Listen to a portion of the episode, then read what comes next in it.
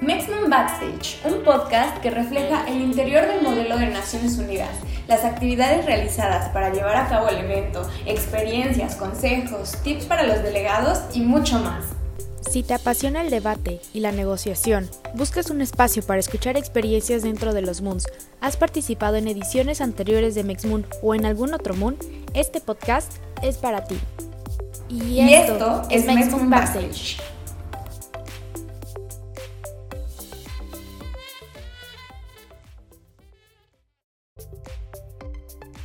Todas las personas que nos escuchan en este segundo episodio del podcast de Mexmoon. Estamos muy emocionadas por estar aquí nuevamente con ustedes. Mi nombre es Areda Abigail y nuevamente con mi compañera Renata García estaremos conduciendo el segundo episodio del programa. En este episodio tenemos la presencia de una invitada muy especial. Su nombre es Serida Serida Webster, además de ser quien supervisa las actividades realizadas por el comité organizador de Mexmoon, es historiadora, doctoranda en historia por la UNAM, interesada en la investigación de la cultura política durante el siglo XIX en México. Ha sido profesora de la Prepa Tech desde 2007, en donde ha impartido asignaturas de humanidades y se encargó de la coordinación académica del programa del Bachillerato Internacional. Ha representado a la región Ciudad de México en la elaboración de planes de estudio de la escuela preparatoria.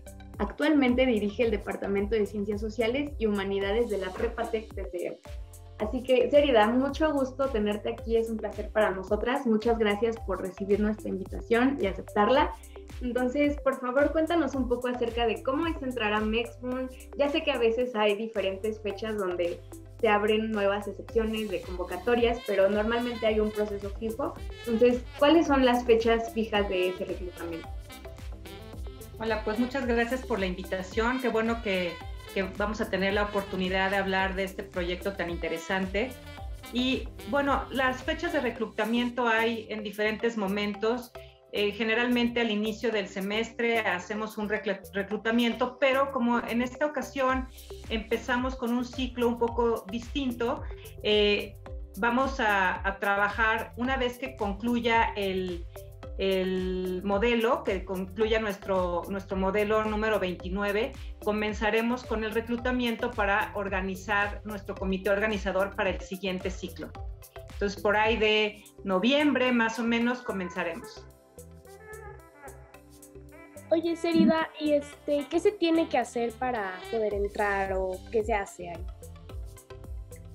Bueno, pues lo primero es que ustedes van a ver, los interesados van a ver que va a haber una serie de saloneo, que así le llamamos al hecho de que van los mismos miembros del comité organizador a visitar los diferentes salones de la prepa en las clases de humanidades y ahí van a presentarles el modelo de, qué se trata ser parte de, de, MexMoon como grupo de estudiantes que están preparando un simulador de las Naciones Unidas y entonces eh, van a dar un contacto al que los interesados van a, van a escribir o van a mandar un correo para poderse inscribir. Ok, gracias.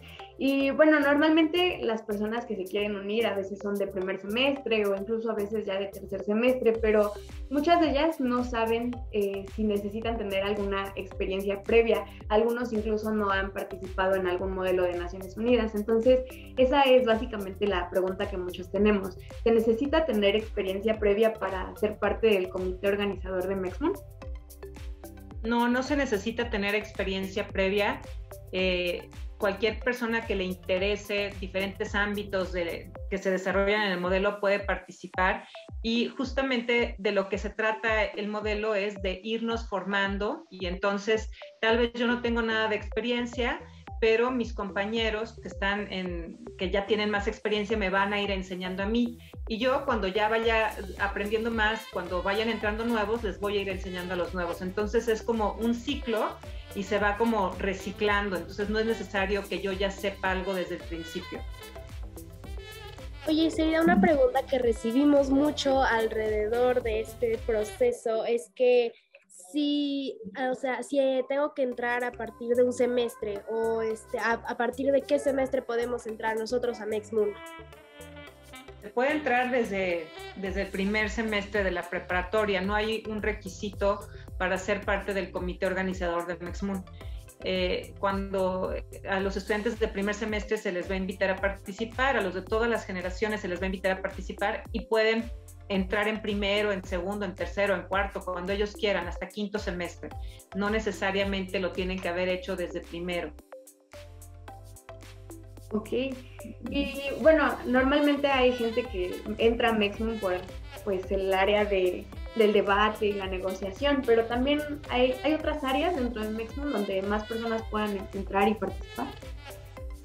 Sí, esa es la parte más interesante de, del, grupo y de las actividades que se realizan, porque efectivamente cuando hablamos de un MOON, de estos modelos de las Naciones Unidas, pensamos en el rol que podemos tener como delegados. Y si nos gusta el debate, las relaciones internacionales, pensamos en ser parte de un MOON, de un grupo que organiza MOON. Pero esto no, no es tanto el comité organizador, no es, la que se encarga, no es el que se encarga tanto de ser un delegado, sino más bien tal cual de organizar el modelo, de organizar un evento. Entonces, este evento, como cualquier otro, pues tiene muchos ámbitos. Tiene un ámbito tal cual muy enfocado en la investigación y es quien prepara el simulador del debate, ¿no? Con una serie de documentos que les llamamos handbooks, que van a orientar, la, van a definir qué tópicos se van a discutir en ese modelo, en qué, qué comités va a haber, cómo se va a discutir, o sea, toda la parte, digamos, formal, académica de investigación y de la formación de las personas que van a llevar la mesa de debate y que son quienes van a orientar el debate de los delegados. Los delegados no son parte del comité organizador, los delegados son personas externas, pueden ser estudiantes de la misma prepa, TEC, o estudiantes de otras escuelas que participan en nuestro modelo.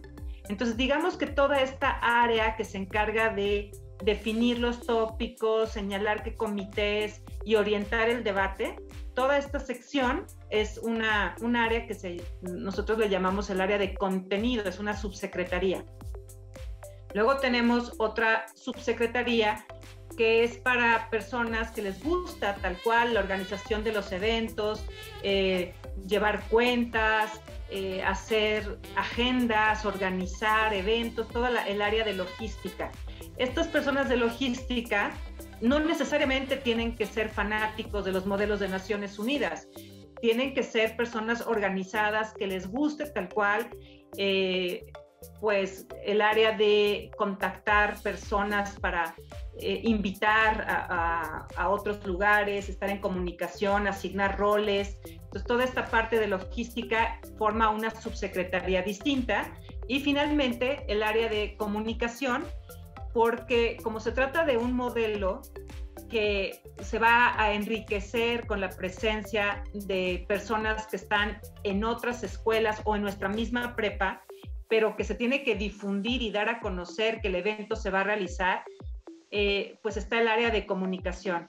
Y el área de comunicación igual se encarga de hacer los mensajes, de grabar eh, estos podcasts justo para eh, dar a conocer el modelo, de difundirlo, de hacer diseño de una imagen para promocionar el modelo, de también tener un cuidado muy riguroso en cómo se transmiten los mensajes para invitar a los participantes a unirse al modelo. Entonces es una subsecretaría más.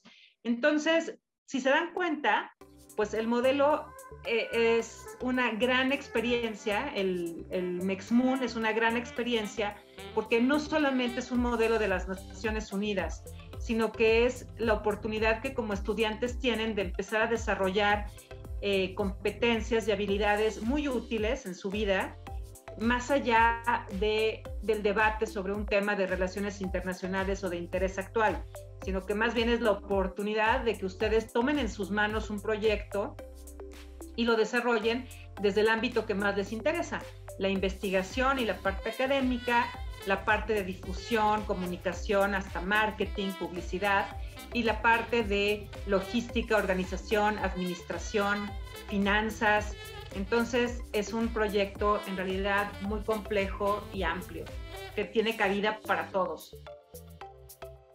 Y la verdad es que eso es lo que más me gusta de Mexmoon, que tiene varios perfiles, no solamente es una persona que le gusta debatir, que sabe de relaciones internacionales, tiene muchos más perfiles en donde pues cualquiera puede eh, eh, identificarse.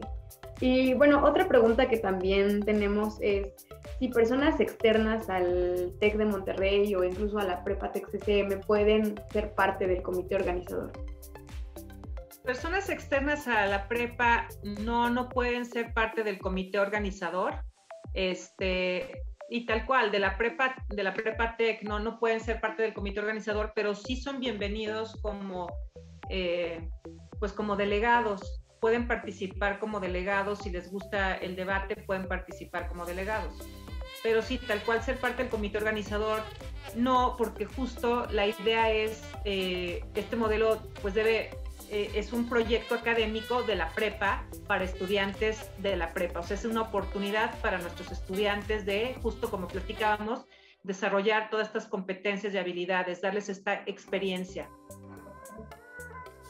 Oye, Serida, sabemos que Mexmoon es este, un evento pues, muy reconocido a nivel nacional. Incluso hasta sea, el modelo de Mexmoon del Tecnológico de Monterrey se ha, eh, se ha, comparado con los modelos de Harvard o Yale. Y nosotros queríamos preguntarte, este, ¿cuántas, eh, ¿cuántas personas como delegados llega a ver o cuántas personas en Mexmoon llegan a asistir? Pues ha variado mucho el número de delegados dependiendo de varias condiciones. Eh, hace algunos años en el campus anterior, pues llegaba a haber hasta 600, 700 delegados. La verdad es que eran muchísimos. También los espacios permitía que hubiera tantos delegados y eh, ya dependiendo de en salones más reducidos, como hace dos años, pues llegamos a tener como 350, 400 delegados. Entonces, sí, sí es un modelo que pretende o que aspira, digamos, a recibir muchos delegados porque eh, eso enriquece el debate, la discusión y hace también que nuestros estudiantes pues tengan la oportunidad de participar más como mesas, como organizadores. Entonces, pues sí, varía entre unos 400, 500 estudiantes como delegados.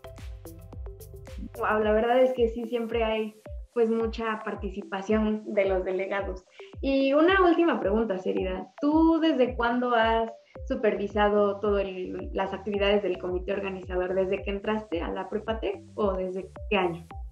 No, bueno, yo antes, eh, antes había otra persona encargada de, de Mexmoon, Rubén Moreno, y la verdad es que fue pieza fundamental en fortalecer el modelo, en darle muchos lineamientos que actualmente lo guían y no solamente a nuestro modelo de la Ciudad de México, de Campus Ciudad de México, sino que es un referente para los distintos MOON de, que se organizan en la Prepa Tech en general, no nada más en nuestro campus. Eh, yo entré al departamento, a dirigir el departamento en el 2018 y fue a partir de entonces cuando me empecé a hacer cargo de, de MexMoon. Entonces, eh, modelos realizados, pues he visto dos y este que está por, por hacerse. Ok, pues ya, ya tienes bastante experiencia como profesora y como supervisora del comité organizador. Así que, pues muchas gracias, Erida. Eh, nuevamente, gracias por aceptar nuestra invitación al, al episodio 2 del podcast de Mexmoon. Eh, gracias, Renata, por acompañarme eh, en otro episodio de, del podcast. Y muchas gracias a ustedes, todos los que nos escuchan desde sus casas o desde cualquier lugar donde nos estén escuchando. Los invitamos a seguir el podcast de Mexmoon y los invitamos a escuchar el tercer episodio que se viene la siguiente semana. Muchas gracias. Gracias.